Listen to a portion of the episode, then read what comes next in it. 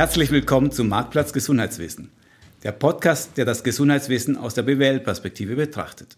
Mein Name ist Alfred Angerer, Professor an der ZHW für Management im Gesundheitswesen. Heute wollen wir wieder über das Thema Digitalisierung im Gesundheitswesen reden. Leider ist mein geschätzter Kollege Stefan Lienhardt nicht da, da er gerade im Südostasien unterwegs ist. Dafür bin ich aber zu dritt hier im Studio, denn wir haben von der Firma DocCoach zwei Personen eingeladen. Einerseits André Gerber und Sophia Legrell. Herzlich willkommen. Dankeschön, dass wir hier sein dürfen. Andi, du bist der Präsident und Gründer der Firma DocCoach und Sophia, du bist für die Communications zuständig. Was sollten unsere Zuhörer noch über euch wissen? Sophia, willst du antworten? Ähm, ich steige ein, vielen Dank. Äh, ich bin seit über zehn Jahren im Gesundheitswesen tätig, ist auch absolut meine Leidenschaft. Also eben nicht nur ja, gesund leben, sondern wirklich auch bewusst leben. Dann nebst dem begleitet mich einfach das Thema Kommunikation ganz stark. Ich liebe es, Menschen zu vernetzen, mit Menschen zu sprechen, äh, Menschen auf Augenhöhe zusammenzuführen. Genau, das ist meine Leidenschaft. Nebst meiner Familie, ich bin Mama von drei Kindern und ja, genieße das auch sehr. Und Andi, drei Fakten zu dir?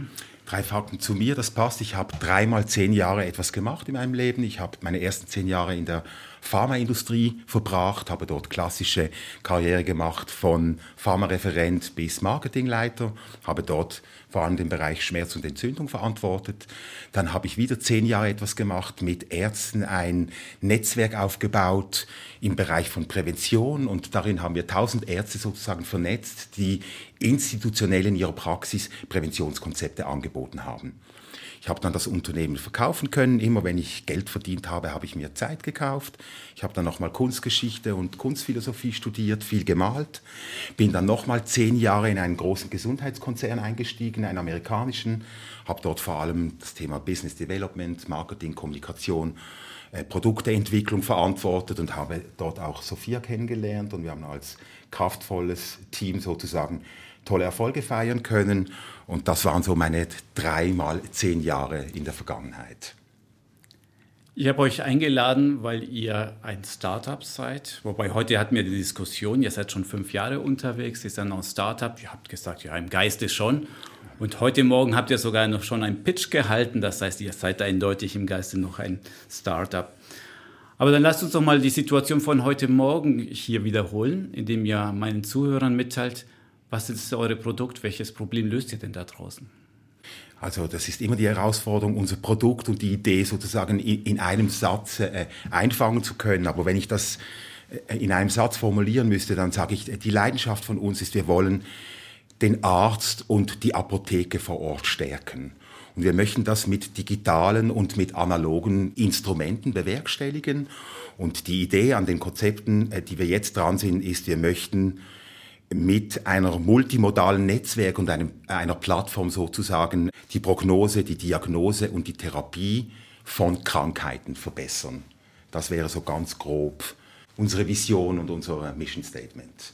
Also verknüpfen, verbinden, analoges und digitales und den Gesundheitsdienstleister vor Ort zu stärken. Okay, dann wollen wir konkretisieren, aber zuerst möchte ich mal eure Gründergeschichte hören. Wie, ist, wie seid ihr entstanden? Welches Problem stand am Anfang eurer Reise?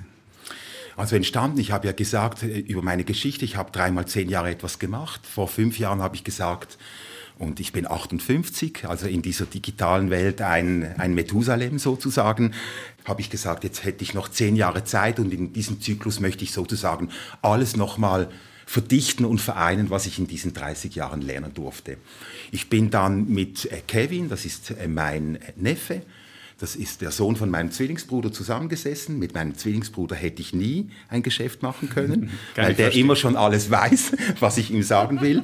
Aber mit Kevin hat das gut funktioniert. Wir sind zusammengesessen, haben uns sozusagen im Elfenbeinturm versteckt und haben ein Konzept geschrieben zum Thema Lebensstil-induzierte Erkrankungen, metabolisches Syndrom. Das sind Krankheitsbilder wie Hypertonie, Adipositas, Herz-Kreislauf-Erkrankungen, degenerative Erkrankungen und noch ein paar andere sozusagen im Sinne eines multimorbiden Krankheitsbildes.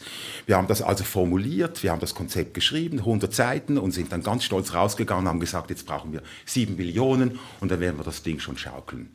War aber schwierig, sofort diese Finanzierung zu finden. Die meisten Investoren haben gesagt, das Thema ist spannend, ihr seid am richtigen Ort, Gesundheitsmarkt ist der Markt der Zukunft, kommt wieder, wenn ihr ein Proof of Concept habt, wenn ihr zum ersten Mal etwas verkauft habt. Wofür wolltet ihr die sieben Millionen haben? Einfach um die Entwicklung des, des, der ersten Coaches sozusagen, um diese Plattform zu entwickeln. Wir, wie ich komme aus dem Marketing, der Kevin kam äh, eigentlich aus der Philosophie und wir mussten als erstes mal digitale Kompetenz zukaufen. Also wir haben immer gesagt, das, was wir nicht selber gut machen können, müssen wir Freunde und Partner finden, die sozusagen das ergänzen.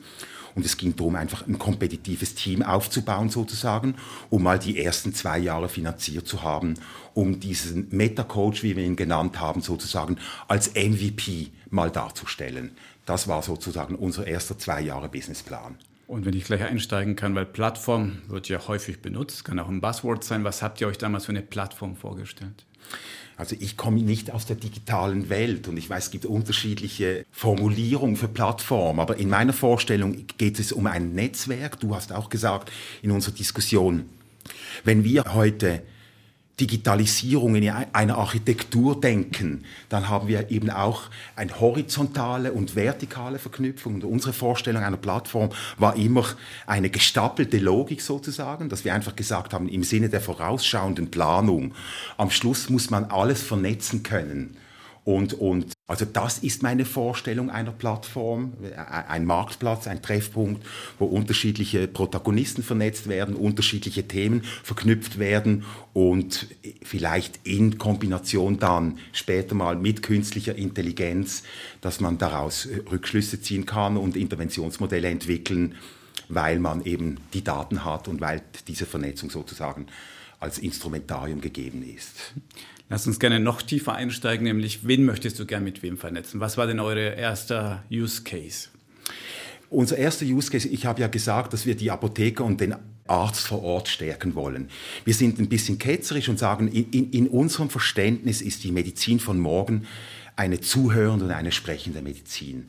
Und im Moment ist es einfach eine compliance-getriebene Medizin, aber man weiß, in Gesprächen mit Patienten, dass ihre Erwartungshaltung gegenüber den Therapeuten sich verändert hat. Die Leute sind eigenverantwortlicher, sie sind mündiger. Äh, manchmal hat es auch viel mit, mit Halbwissen zu tun, aber das Berufsbild des Arztes und des Apothekers verändert sich, ist in der Transformation. Mit der Digitalisierung natürlich, mit Telemedizin, mit Versandhausapotheken, also das Berufsbild verändert sich. Und wir haben gesagt, es muss morgen auch noch Gründe geben, warum Menschen zum Arzt gehen oder warum Menschen in die Apotheke gehen. Also unser erster Gedanke, und weil ich aus dem Marketing komme, war mein erster Gedanke, Beziehungsmanagement, Reputationsmanagement. Wie gelingt es uns sozusagen Kunden mit dem Apotheker zu verknüpfen und zwar nicht nur am Point of Sales, sondern das meiste passiert, wenn er aus der Apotheke herausgeht. Also wie können wir eben analog als Apotheke, POS, der Apotheker, der im Mittelpunkt steht, wie kann er ein digitales Instrument entwickeln, was die Kundenbeziehung zwischen ihm und seinem Kunden stärkt. Und den gleichen Ansatz haben wir beim, beim Arzt auch. Dass vor allem gerade, und das ist ja unsere Leidenschaft, vielleicht kommen wir noch darauf zu sprechen, ist das Thema Verhaltensänderung. Und das bedingt eben, dass man Leute begleitet, mit an der Hand nimmt, sie versucht spielerisch sozusagen auf diesem Weg zu begleiten und, und, und das wäre die Aufgabe des Arztes. Also wir wollen die Beziehung zwischen den Kunden und den Patienten, Ärzten und Apotheker, die wollen wir stärken. Das war unsere, sozusagen unser Antrieb, äh, äh, äh da reinzugehen. Mhm. Ihr seid ja auf den Markt losgegangen, auch Investoren, her mit den sieben Millionen. Und man hat sie euch gerne gegeben und noch sieben da drauf. Das wäre schön gewesen, ja. Aber ich, ich denke, wir haben zuerst fremdes Geld gesucht. Mhm. Bis wir gesagt haben, okay, jetzt müssen wir zuerst eigenes Geld mit reinbringen. Also unsere erste Investition, die erste Million, kam von uns selbst. Und wir waren auch aus unserer Erfahrung, aus Unternehmertum heraus, uns bewusst, dass man zuerst etwas investieren muss in einen Markt und dass man zuerst etwas geben muss. Und das haben wir gezeigt dann am Exempel unseres ersten Tools, was ein Antibiotika-Coach war. Das heißt, zu diesem Zeitpunkt, als wir das Geld gesucht haben, haben wir eine starke Partnerschaft in Deutschland realisieren können mit Persönlichkeiten aus dem deutschen Gesundheitsmarkt. Und die waren stark verknüpft mit der deutschen Bundesregierung. Und äh, vor drei Jahren war dieses Thema Multiresistenzen bei Antibiotika auf allen Agenda zu oberst. Die WHO in der Schweiz, in Deutschland haben alle gesagt, jetzt müssen wir etwas dagegen tun. Und da haben wir eigentlich angesetzt. Das war so ein kleiner Case, ist ein klassisches Medikations- und Therapiemanagement, um sicherzustellen, dass wenn Menschen schon eine Antibiotikatherapie brauchen, dann wollen wir sicherstellen, dass sie es auch richtig machen. Also war unsere erste Visitenkarte sozusagen als niederschwelliges digitales Tool ein Antibiotika-Coach, der sicherstellt in der Apotheke und beim Arzt, wenn ich in der Therapie drin bin, dass ich alles weiß darüber, Nebenwirkungen, Interaktionen, wie kann ich die Therapie verbessern, wie kann ich noch mit Ernährung, ein bisschen mit Bewegung, Entspannung sozusagen mein Krankheitsbild oder, oder mein Behandlungspfad sozusagen optimieren und verbessern. Und mit dem sind wir als erste Duftmarke sozusagen rausgegangen. Heute ist er in über 300 Apotheken, wird rege genutzt. Wir haben schnell beweisen können sozusagen, dass wenn und das ist ein wichtiger Aspekt und ein Plädoyer, wieso man Analoges und Digitales verbinden soll. Wenn ein Gesundheitsexperte ein digitales Instrument abgibt, ist es 80 Mal stärker, wie wenn es ungestützt einfach vom App Store heruntergeladen wird. Also es ist ein Plädoyer, um die Compliance und Adherence zu verstärken, muss ein Dialog vorher stattfinden. Und das haben wir klein, aber exemplarisch mit dem Antibiotika-Coach zeigen können, dass wenn dieser Dialog stattfindet, wenn der Coach abgegeben wird, dann ist die Compliance siebenmal stärker wie ohne Coach. Das war sozusagen unser erster Schritt in diesen digitalen und analogen Gesundheitsmarkt. Mhm. also ich glaube sofort, was du sagst, dass man, sobald eine Gesundheitsfachperson mir sagt, ah, Alfred, du solltest das hier nutzen, das hat viel, viel stärkere Wirkung im Vergleich zu, es gibt verschiedene Studien oder verschiedene Zahlen, wie viele Apps da draußen es gibt, aber Statista behauptet eine Million Apps auf dem App Store. Und klar, wenn mein Arzt mir sagt, mein Apotheker, die ist aber gut, dass, ähm, dass das viel stärkere Wirkung hat, glaube ich sofort. Und jetzt nochmal zum Business Case damals ich als Konsument, als Patient, der ein Antibiotikum bekommt, soll, sollte ich für diese App zusätzlich bezahlen? Macht das der Apotheker, macht das die Versicherung? Wer, wer bezahlt das Ganze? Das ist eine gute Frage. Für uns war es wichtig, ich habe gesagt, als Unternehmer, man gibt zuerst etwas. Und das war auch unsere Haltung gegenüber den Gesundheitsdienstleistern. Das heißt, der Apotheker hat nichts bezahlt, obwohl die App nicht nur ein Medikations- und Therapiemanagement war, sondern es war auch seine persönliche App. Es war eine personalisierte App. Seine Daten waren drauf. Er hatte die Möglichkeit im Sinne von Kontextualisierung von Produkten zusätzlich über diese App nochmal Dienstleistungen anzubieten innerhalb dieses Behandlungspfades, zum Beispiel beim Antibiotikum äh, etwas für die Darmsanierung, weil man viele Probleme bekommen mit dem Durchfall. Diese App konnte also alles schon im Vornherein antizipieren und sagen, du, wenn du Probleme bekommst, komm zurück zu mir in die Apotheke. Das App ist auch nicht eine Offline-App, sondern es ist eine Online. Es hat ein Cockpit hinten dran. Das heißt, man kann eben über Monitoring und Steering und Controlling sozusagen schauen, hat mein Kunde die Empfehlung, das Medikament richtig eingenommen. Es hat also einen interaktiven Aspekt. Ja, für den Apotheker ist es kostenlos und ja, für den Kunden ist es auch kostenlos. Das heißt, unsere erste App haben wir über Education Grant und über Sponsoring von zum Beispiel Pharmafirmen oder Apotheken im Sinne von Beyond the Pill oder Beyond the Product haben wir dort Unterstützung bekommen. Mhm. Ist es etwas, das du auch anderen empfehlen könntest, um sich erstmal einen Namen auf den Markt zu machen, dass man sein erstes Produkt verschenkt? Oder hat sich das ergeben, ganz ehrlich? Wolltest du das irgendwie anders monetarisieren oder, oder später? Wie war das? Nein, ich glaube, in der Begrifflichkeit von Verschenken liegt etwas negativ assoziiertes, mhm. weil was nichts kostet, ist nichts wert. Mhm. Es war also eine Gratwanderung sozusagen zu finden. Und bevor wir, und das war eine aktive Entscheidung, bevor wir einen Euro verlangen, Es ist auch so, dass als wir angefangen haben, diese Mentalität, diese Gratis-Mentalität sozusagen für, für Devices und für Apps, die man einfach runterladen kann, dem Preis zu geben, war eine Herausforderung. Aber bevor ich dem ein Euro Wert gebe, weil das wäre auch ein kleiner Wert, haben wir gesagt, nein, haben wir das als Investitions positioniert. Und, und in der Welt, wo wir uns bewegen, wo es auch um Sichtbarkeit geht, um, um Netzwerke geht, das heißt, wir haben das nicht nur wie sagt man, altruistisch gemacht oder einfach, weil wir Gutes tun wollen, sondern im Wissen, wir müssen mal den Fuß in der Türe haben. Wir müssen mal sichtbar werden und auf dieser Sichtbarkeit und, und mit dieser Community, die wir uns aufgebaut haben, dann sozusagen den nächsten Schritt zu gehen.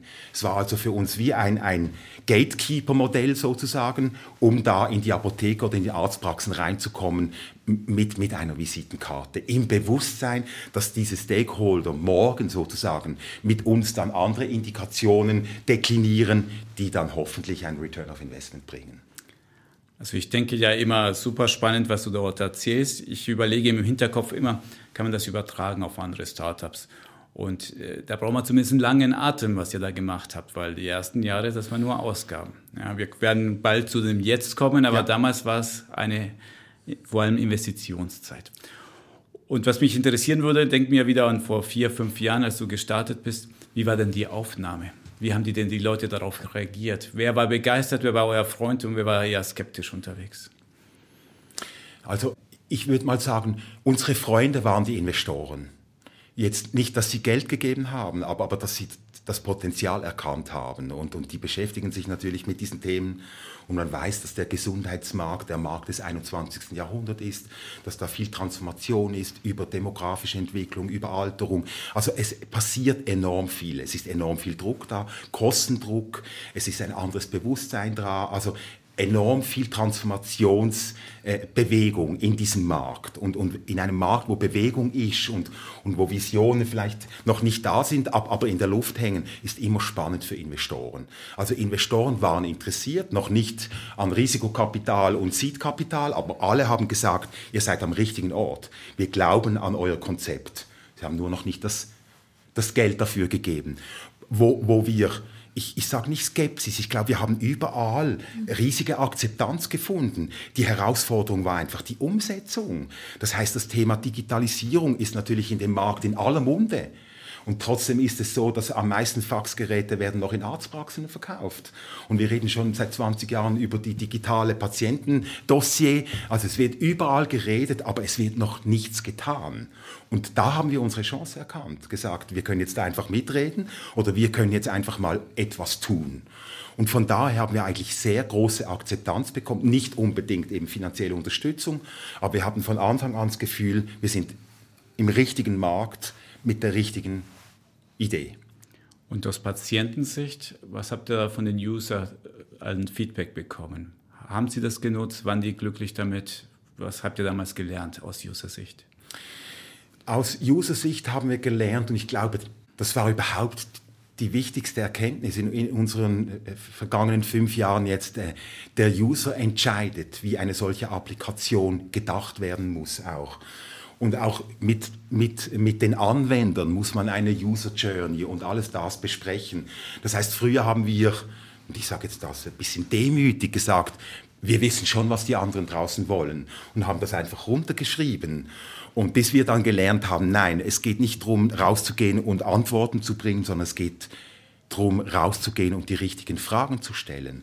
Und am Schluss gibt es nämlich nur eine Frage bei dem Anwendern. Was muss diese Applikation können, damit du bereit bist, sie zu nutzen? Weil du hast es auch gesagt, es gibt Millionen von Apps. Aber die sind alle parkiert und niemand braucht sie. Also die Herausforderung ist nicht eine technische oder eine App zu konstruieren, sondern eine App zu konstruieren, das genutzt wird, das einen Nutzen macht, das einen Unterschied macht. Und da haben wir am meisten gelernt in der Auseinandersetzung mit den Usern.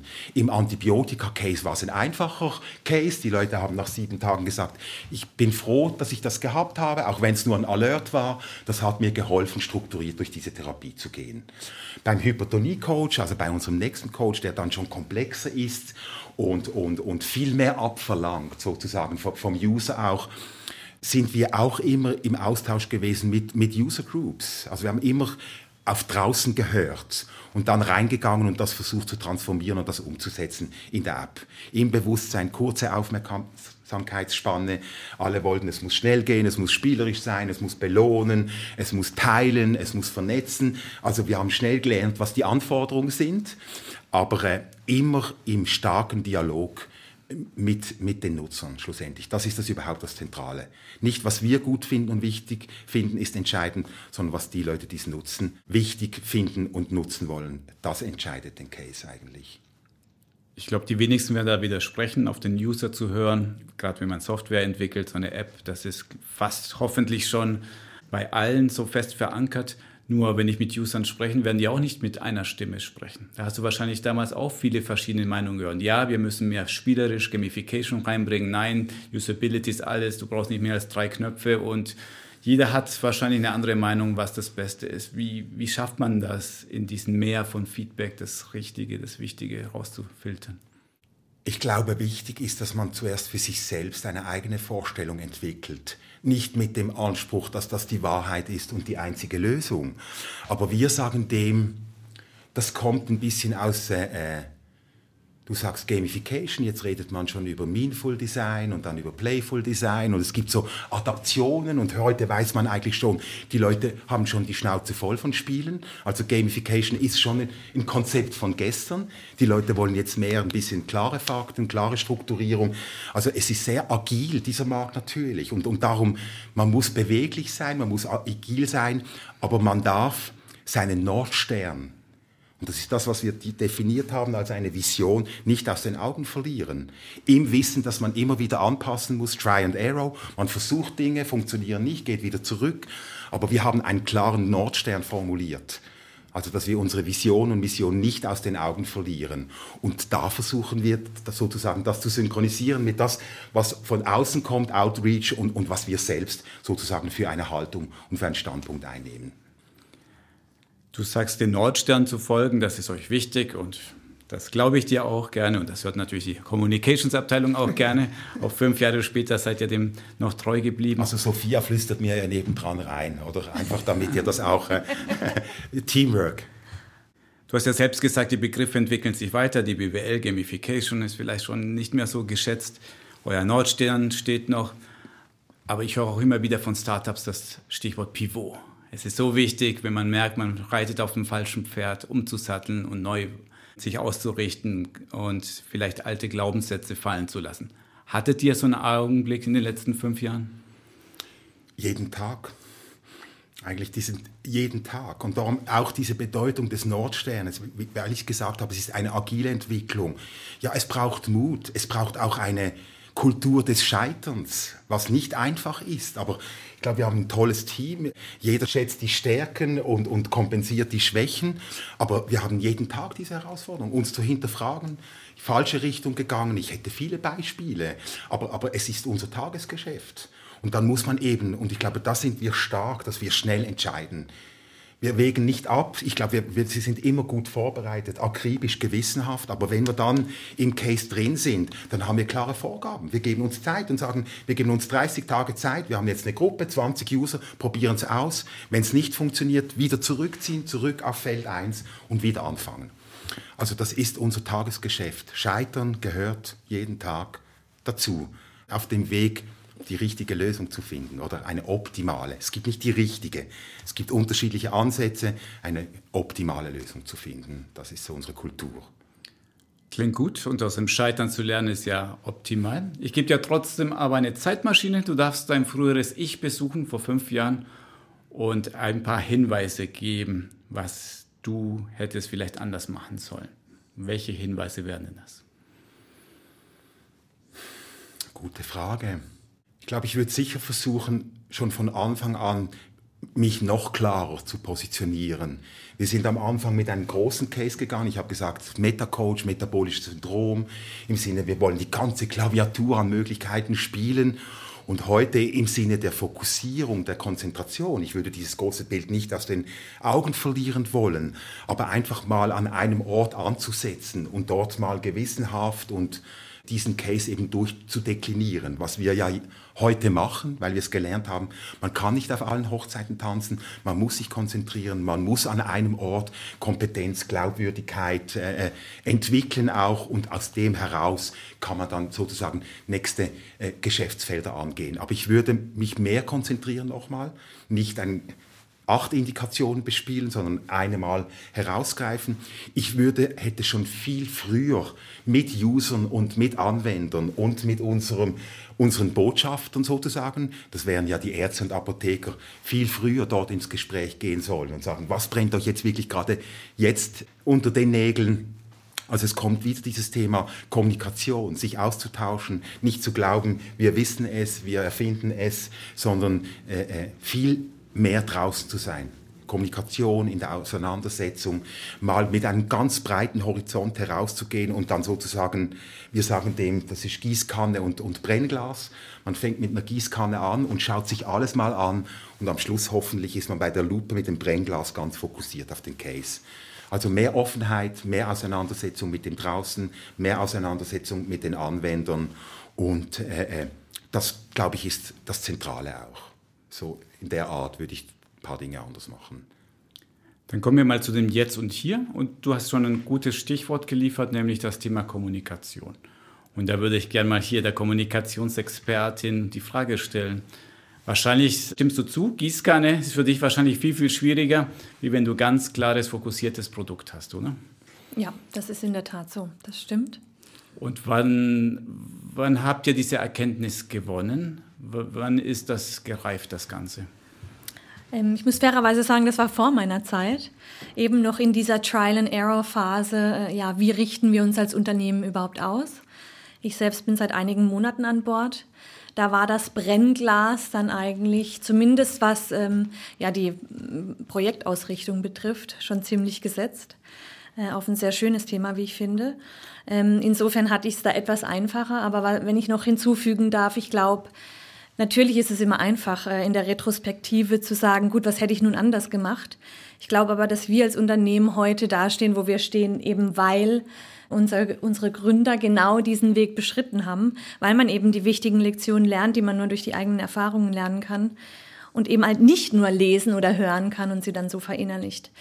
Also daher glaube ich, war das gut, mit allen Erfahrungen ausgerüstet zu sein.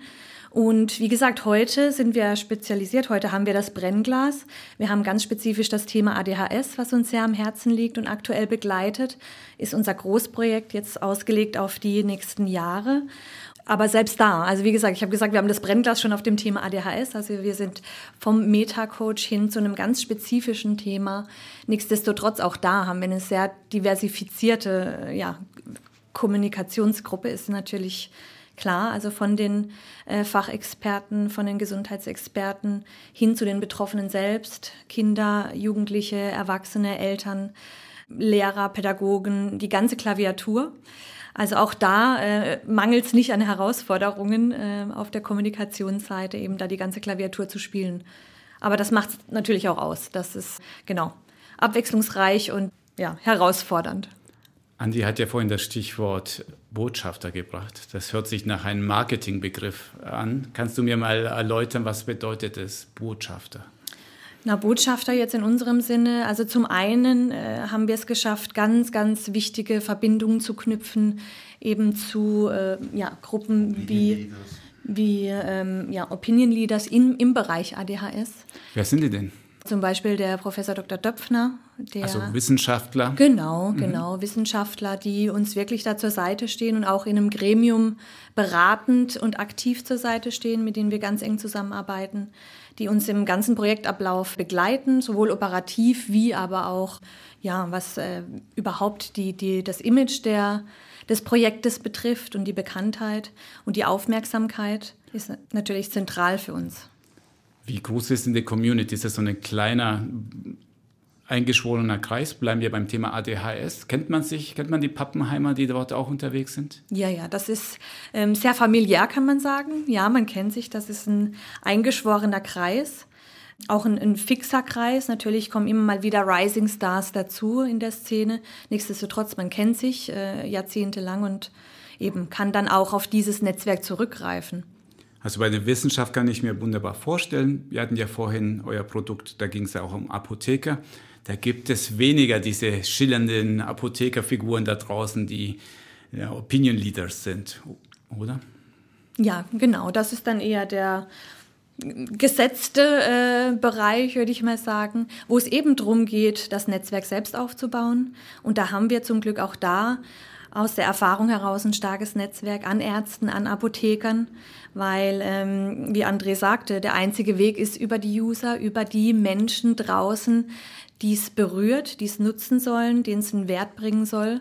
Und da haben wir es wirklich geschafft, schon ein flächendeckendes äh, Netzwerk aufzubauen an Partnern. Genau, im Bereich ADHS funktioniert es etwas anders. Wie gesagt, da haben wir die Key Opinion Leader an der Seite. Nichtsdestotrotz, auch da gehen wir raus. Auch da möchten wir die Menschen treffen, die es betrifft, in allen möglichen Bereichen. Eben ob das Eltern sind, die Betroffenen selber oder wie gesagt auch zum Beispiel ganz stark Lehrer, die äh, in der Thematik speziell aktuell noch komplett vernachlässigt werden. Und in unserer dritten Folge ging es ja schon um das Thema Marketing und du hast vorhin schon das Stichwort oder die Metapher Klaviatur erwähnt. Was ist denn deine Klaviatur? Was, ist, was für Oktaven spielst du denn auf diesem Klavier? Na gut, im Moment, wie gesagt, wir verbinden Digitales mit Analogem. Und genau die Klaviatur spielen wir auch gerade. Also bei uns findet aktuell sehr, sehr viel auch im direkten äh, Dialog statt. Gleichzeitig sind wir eben dran, auch unsere Community aufzubauen, natürlich ganz stark online. Das heißt, äh, wir wollen auch richtig eine Bewegung schaffen, die eben aus dem, Dial äh, aus dem Analogen heraus äh, eine wirklich flächendeckende digitale Bewegung wird. Insofern ist es tatsächlich die ganze Klaviatur, die ganze Bandbreite von, von klassisch bis social.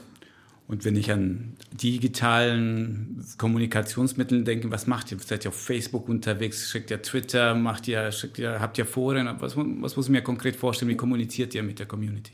Noch nicht, aber da sind wir jetzt tatsächlich gerade in der Vorbereitung. Eben das Projekt ist vor vier Monaten äh, initiiert worden. Das heißt, äh, ja, wir stecken in der finalen Phase der Ausrichtung, sage ich jetzt mal, mit unserer Kommunikation. Zuerst mal eben muss man klar die Basis schaffen für die Community, aber der nächste Schritt ist ganz klar, dass wir rausgehen, dass wir Aufmerksamkeit schaffen über Social Media insbesondere. Wir sehen da vor allem Facebook und Instagram und äh, ebenso auch unsere Community online aufbauen und adressieren. Eine spannende Geschichte hier finde ich, dass man ja heutzutage denkt, jeder wäre an diesen sozialen Medien unterwegs, aber auch wenn eure Zielgruppe junge Eltern sind, die man denken würde, die sind alle digital unterwegs, da gibt es ja einige, die sich da verweigern, mit wahrscheinlich auch guten Gründen. Wie erreicht man denn die analogen Menschen da draußen, die nicht mal unser Podcast hören? Wie gesagt, wir, haben, wir sind dankbar und demütig, da viele Anknüpfungspunkte zu haben. Natürlich pflegen wir gute Kontakte zur Wissenschaft, aber nicht nur das. Wir haben auch sehr gute Kontakte zu ähm, ja, Elterngruppen und ähm, wir sind auch gerade dran, den Kontakt herzustellen eben zu Behörden, zu äh, Schulverbänden, um einfach so auf äh, ja, ganz analogem Wege die Beziehungen aufzubauen. Weil, wie, sie, wie du richtig sagst, Alfred, es ist nicht jeder auf Social Media und auch nicht jeder digital erreichbar. Deshalb, wir wollen das wirklich auf, eine, auf die unterste Ebene brechen. Wir wollen jeden erreichen. Genau, und haben deshalb tatsächlich äh, ganz, ganz unterschiedliche Anknüpfungspunkte gewählt die im Moment auch sehr gut funktionieren. Also wie André schon sagte, die Resonanz ist sehr, sehr positiv. Auch wenn der ein oder andere vielleicht denken mag, ADHS, na gut, das ist ja jetzt eigentlich eine Indikation, die schon sehr gut bearbeitet ist, ist äh, die Praxis sagt was anderes. Also das Feedback mit egal mit wem wir sprechen, wir stoßen immer auf offene Ohren, auf äh, ja auf einen Dialog, der sehr dankbar und demütig ist, weil eben der Leidensdruck ist riesig und die Realität sieht dann oft doch anders aus wie ja, wie vielleicht auch Studien das jetzt im ersten äh, Eindruck darlegen oder, oder die allgemeine Meinung sagt. Kommen wir mal gerne zum Produkt zurück, zum euren ADHS-Produkt. Also ich, hypothetischen Fall, meine Kinder sind sehr lebendig, aber hoffentlich kein ADHS. Nehmen wir an, aber Sie hätten diese Diagnose. Wie könnt ihr mir helfen? Was habe ich denn als Vater davon, dass ihr dort ein Produkt auf dem Markt habt? Bevor ich auf die Frage einsteige, würde ich gerne noch, wenn ich darf, einen Gedanken zum Thema Kommunikation. Und ich möchte es nicht banalisieren, aber ich sage mal, Kommunikation ist alles. Und das hast du ja am Beispiel auch von deiner Universität aufgezeigt. Es, gibt, es ist alles schon da aber es ist nicht strukturiert und es ist nicht synchronisiert und, und, und es ist nicht synergetisches Potenzial genutzt. Das heißt, unser Ziel ist, wir wollen die Welt gar nicht neu erfinden, sondern wir wollen alle Stakeholder einfach zusammenbringen und dieses Potenzial nutzen. Und darum sage ich ein bisschen plakativ, Kommunikation und Klarheit ist eigentlich alles. Also das nochmal einen kleinen Abbinder, wie wichtig wie wichtig Sophia ist und wie wichtig Kommunikation in, in unserem Business Case, in unserem Konstrukt ist. Jetzt auf die Frage zurückzukommen, ja, du wärst ein betroffener Eltern. Äh, Sophia hat es beschrieben, äh, es ist ein sehr heterogene Bewegung, die da ist. Wir, wir sehen im Sinne von Föderalismus, überall gibt es kleine Ansätze. Wir wollen ja anfangen mal, und das ist ja aus einer Studie aus eurer Hochschule entstanden, nämlich die Studie zum Thema Kinder fördern, dass es wichtig ist, dass man sozusagen die Protagonisten, in unserem Fall jetzt Eltern, Kinder, Pädagogen, Therapeuten, und äh, ich glaube, das sind sie. Es kann auch mal ein Sportlehrer sein, aber alle, die sozusagen sich um, um deine Kinder kümmern und einen Impact haben auf die Entwicklung von deinen Kindern. Und darum heißt ja unsere Kampagne, erste Kampagne, um ein Kind zu fördern, braucht es ein Dorf. Und das heißt, wir wollen Leute jetzt mal ganz analog an einen Tisch zu bringen damit jeder erzählen kann, was sie schon Gutes getan haben und das, was funktioniert, so banal sich das anhört. Das, was funktioniert, wollen wir aufnehmen, mit dem Brennglas anschauen und schauen, ist das eine Intervention, die für alle eine Bedeutung haben könnte, die man sozusagen multiplizieren und duplizieren sollte. Also wir finden nichts in dem Sinn, sondern ist alles da.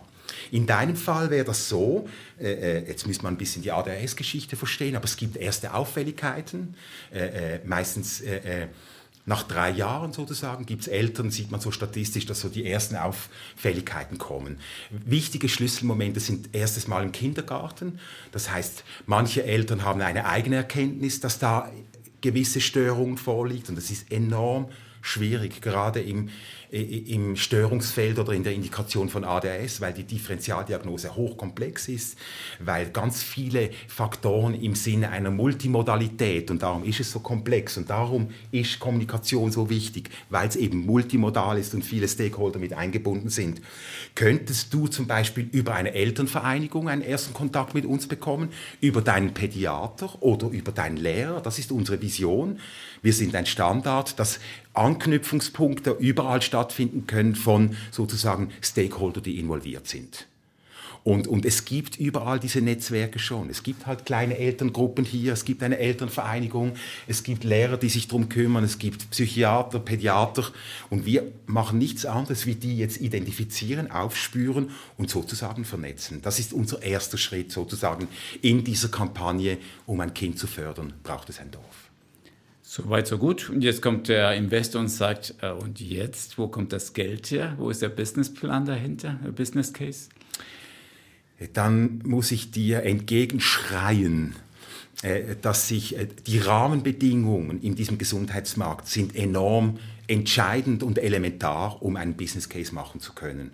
Und da ist uns jetzt sozusagen äh, unser lieber Freund, der Herr Spahn, seines Zeichen Bundesgesundheitsminister in Deutschland, hat vor acht Wochen ein Gesetz verabschiedet, das heißt Digitale Versorgungsgesetz.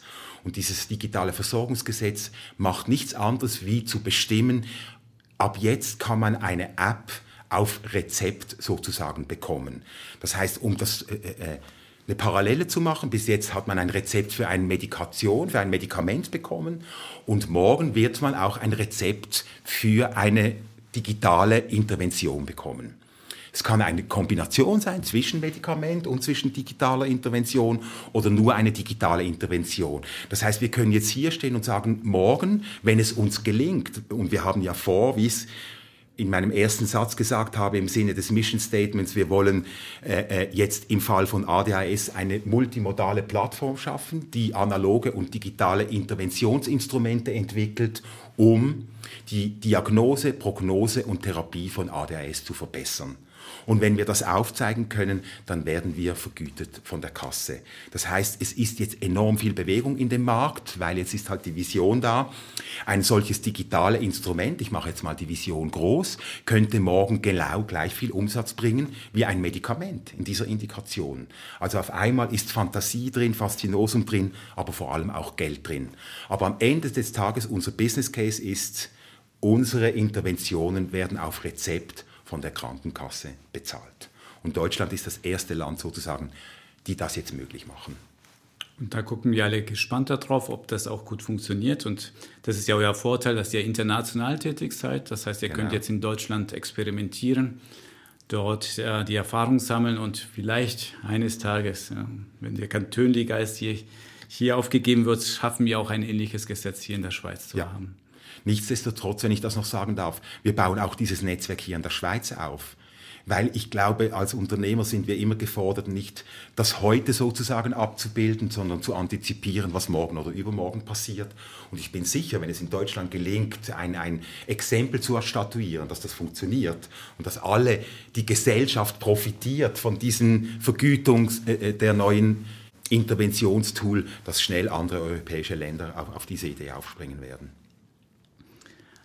Ich als User sehe da in dem Fall bei euren Produkten unter anderem auch die App. Ja, also wirklich ein, ein Stückchen Software. Macht ihr das selbst? Habt ihr das nach außen gegeben? Äh, wir machen beides auch. Unser erstes App, äh, das ist so ein bisschen unsere Philosophie, wir, wir, wollen mit den Besten arbeiten. Und im Bereich Digitalisierung und App waren wir bei weitem nicht die Besten.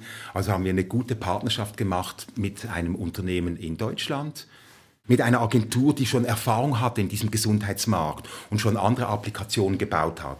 Also den Antibiotika-Coach haben wir in Kooperation gemacht, aber wir sind eine Learning Organization. Wir wollen uns selbst befähigen. Wir wollen die Kompetenz nicht extern ablegen, sondern innen entwickeln.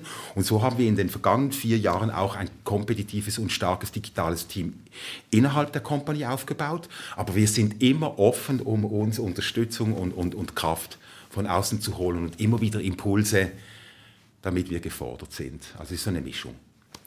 Weil wenn es darum geht, solche digitalen Produkte oder speziell Apps zu entwickeln, wir hatten hier in unserem Digital Health Lab Day an der ZHW hatten wir einen sehr spannenden Vortrag von Frau Professor Dr. Claudia Witt vom USZ, die sich auch mit dem Thema App-Entwicklung beschäftigt und sie hat gemeint, das größte, das größte, größte Problem ist das Thema Geschwindigkeit. Mhm. Vor allem, wenn später noch klinische Tests stattfinden sollen, kann man sich gar nicht vorstellen, wie lang so etwas dauert. Von du hast als Unternehmer eine tolle Idee, bis das Ding tatsächlich auf dem Markt ist und sogar zertifiziert. Ja? ja. Da ist schon, hat sich die Welt viermal umgedreht. Wie hast du das erlebt, das Thema Geschwindigkeit bei deiner Entwicklung? Auch als große Herausforderung. Ich habe gesagt, äh, wir zeichnen uns aus durch Agilität, durch Geschwindigkeit, durch Try and Arrow, viele Dinge versuchen. Wir sind mutig, sehr schnell. Und, und das ist gut für uns, aber unsere Herausforderung ist auch, unsere Partner mitzunehmen auf diesem Weg und leider in ihrer Geschwindigkeit. Jetzt wir arbeiten mit sehr trägen Institutionen zusammen wie ein deutscher Apothekerverband oder eine Fachgesellschaft, wo diese Prozesse sehr träge sind. Das Gute ist, das Bewusstsein, dass Digitalisierung kommen muss, ist da, aber es ist noch so ein katatoner Zustand. Niemand weiß noch, wie wollen wir das wirklich ins Tun bringen und in die Umsetzung. Das heißt, ich muss es sagen, ja, wir sind gefordert, ein bisschen da geduldiger zu sein. Wenn wir Schuhe verkaufen würden oder anderes digitales Konzept hätten, dann kannst du das Thema Sense of Urgency, Faster to Market, kannst du beeinflussen. Das war unser Gespräch heute Morgen mit dem Investor. Ich habe einfach gesagt, Geschwindigkeit hängt auch von Geld ab. Wenn man viel Geld hat, kann man auch schneller machen. Nichtsdestotrotz muss man die Stakeholder mitnehmen. Und den Markt, wo wir sind, der Gesundheitsmarkt, der hochsensibel ist, wo es auch um die Diskussion von Daten geht, von Datenschutz geht, äh, äh, also das sind träge Prozesse, die schneller werden. Und Spahn hat ja in dem Sinn, geht jetzt voraus und, und schafft einfach Tatsachen. Und das hilft den Unternehmen wie uns, die ein bisschen schneller sind, weil wir, der Nordstern jetzt formuliert ist. Aber es braucht Zeit. Und man muss sich die Zeit nehmen. Und gerade dann, wenn ich sage, man muss Prognose, Diagnose und Therapie verbessern, dann braucht es Zeit, um das eben aufzuzeigen. Aber ja, ich würde mir auch manchmal wünschen, die Geschwindigkeit wäre schneller. Wir treiben ein bisschen die, die, die Schäfchen vor uns her und versuchen so diesen trägen Institutionen ein bisschen Geschwindigkeit einzuhauchen, um ein bisschen schneller zu sein, wie sie es machen würden. Und ein bisschen langsamer, wie wir es gerne hätten. Ich bin mal gespannt, ob dieses Argument an Investor hilft. Gib mir mehr Geld, dann geht es schneller. Also du erzählst mir davon, ob tatsächlich die Millionen fließen. Zum Schluss dieses Blogs würde ich noch gerne mal zum Thema Schweiz und Schweizer Startup-Markt äh, mich ein bisschen fokussieren. Unter anderem haben wir viel über Deutschland gesprochen, aber ich hatte neulich einen Anruf von einer Amerikanerin, die mich gefragt hat, ist eigentlich die Schweiz ein dankbarer Markt für Digital Health Startups? Was würdest du oder was würdet ihr denn dazu sagen?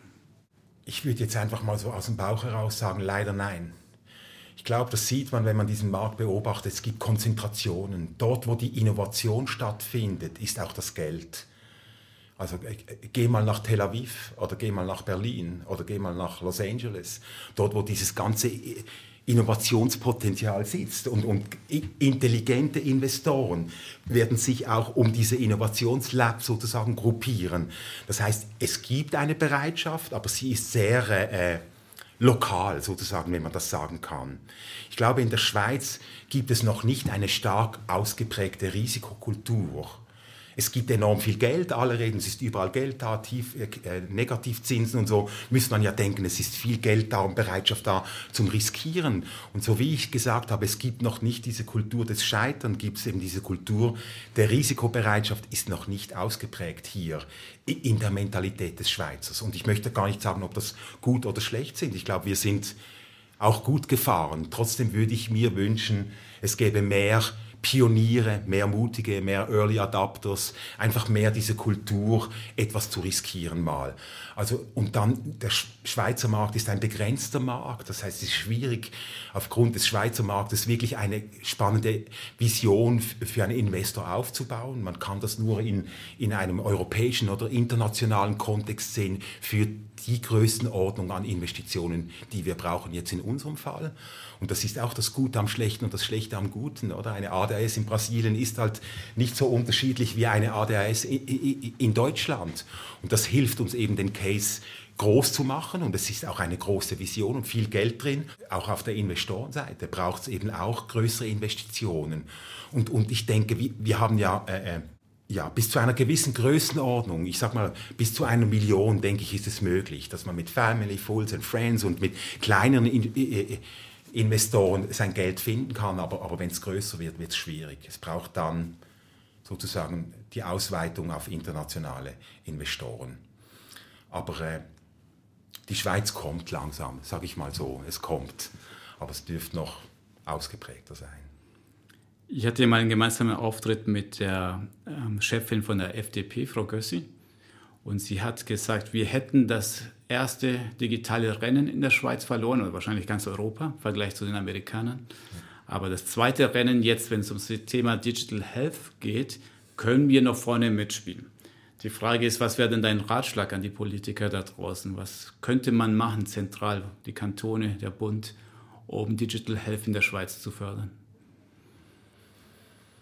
Also ich glaube auch, wenn man das jetzt politisch oder strategisch, dann, dann müsste der Bund mal anfangen zu reagieren. Die Herausforderung ist ja der Föderalismus und jeder Kanton ist anders. Also ich komme wieder zum Thema Kommunikation, Synchronisierung, synergetisches Potenzial nutzen. Ich glaube, es braucht einfach mal ein Lippenbekenntnis von der Politik auch und, und vom Bund und, und eben Rahmenbedingungen zu schaffen, damit Start-up eben Lust haben, hier in der Schweiz zu agieren.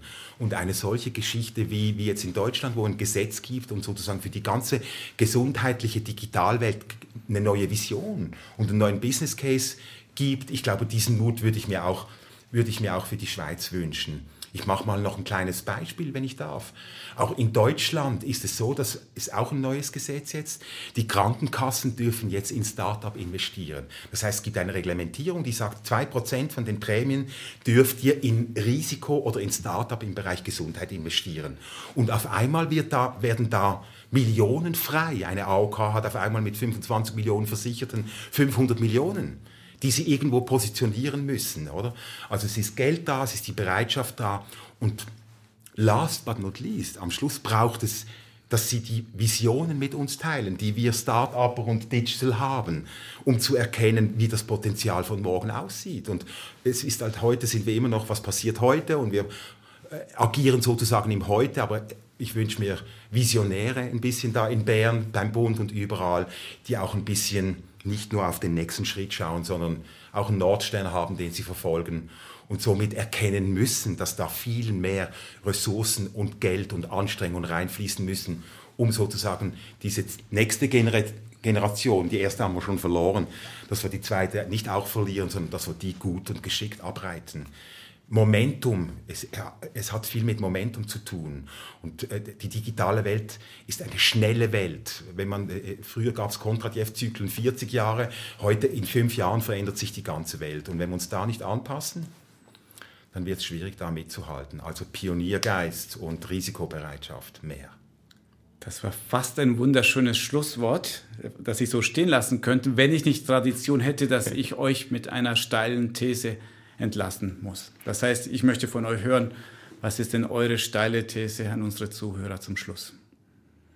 Jetzt ist gute Frage. Ich, ich, ich möchte da eher aus dem Philosophischen kommen, versuchen zu sagen. Wenn ich draußen aus, natürlich könnte ich da allen sagen, gebt alles Geld, was ihr habt und bringt es hier in die Hochschule nach Winterthur und dann machen wir was Gutes draus. Aber das, was ich sage für, für den Bund, würde ich mir auch für die Menschen wünschen. Seid offener für, für neue Interventionen. Übernehmt eigene Verantwortung gegenüber dem Arzt, gegenüber dem überall, wo ihr auf, auf Therapeuten trifft sozusagen, oder? Versucht auf Augenhöhe, versucht euch zu befähigen, übernehmt eigene Verantwortung, fordert sozusagen von den Anbietern auch, dass sie sich weiterentwickeln, dass sie im Sinne, was kannst du für mich tun, damit es mir besser geht, eben die ganze Klaviatur an Möglichkeiten spielen weil wir, und das ist auch ketzerisch, und ich darf ja was Ketzerisches zurückgeben, weil wir eine One-Fits-for-All-Mentalität hier haben. Und wir brauchen Differenzierung, wir brauchen Mut, aber wir brauchen Leute, die es fordern. Also geht raus und fordert von euren Therapeuten, dass sie sich orientieren, dass sie sich State of the Art anpassen von den Möglichkeiten, die es heute gibt, damit es euch morgen besser geht. Ein schöner Wunsch. Jetzt machen wir eine These draus, nämlich wird das passieren, ja oder nein? Das wird passieren. Nicht, weil wir es wollen, weil wir es müssen. Und Sophia, von dir die Abschiedsthese bitte. Ich wünsche mir, ja, dass wir rausgehen mit Selbstvertrauen, dass wir uns auf den Weg einlassen. Ich glaube, dafür ist Doc Coach auch ein gutes Beispiel. Ja, man startet mit einer starken Vision, aber der Weg sieht dann oft ganz anders aus. Nichtsdestotrotz den, den Nordstern voll im Fokus und eben einfach das Vertrauen man selbst eben, man, man spürt ja, ja, ob man auf dem richtigen Weg ist und auch, wie André gesagt hat, den Mut zu haben, äh, das nicht als Scheitern zu sehen, sondern einfach als Lernkurve zu betrachten und äh, sich neu auszurichten und mit der gleichen Begeisterung, mit der gleichen Weiterschaft, äh, Leidenschaft eben volle Kraft voraus. Also einfach im Vertrauen seinen Weg zu gehen. Sophia, Andi, ich danke euch für das Gespräch. Wir danken dir. Dankeschön. Das war unsere Folge Marktplatz Gesundheitswesen. Kommentare, Lob und Kritik bitte an info@gesundheitswesen.org. Vielen Dank fürs Zuhören und bis zum nächsten Mal.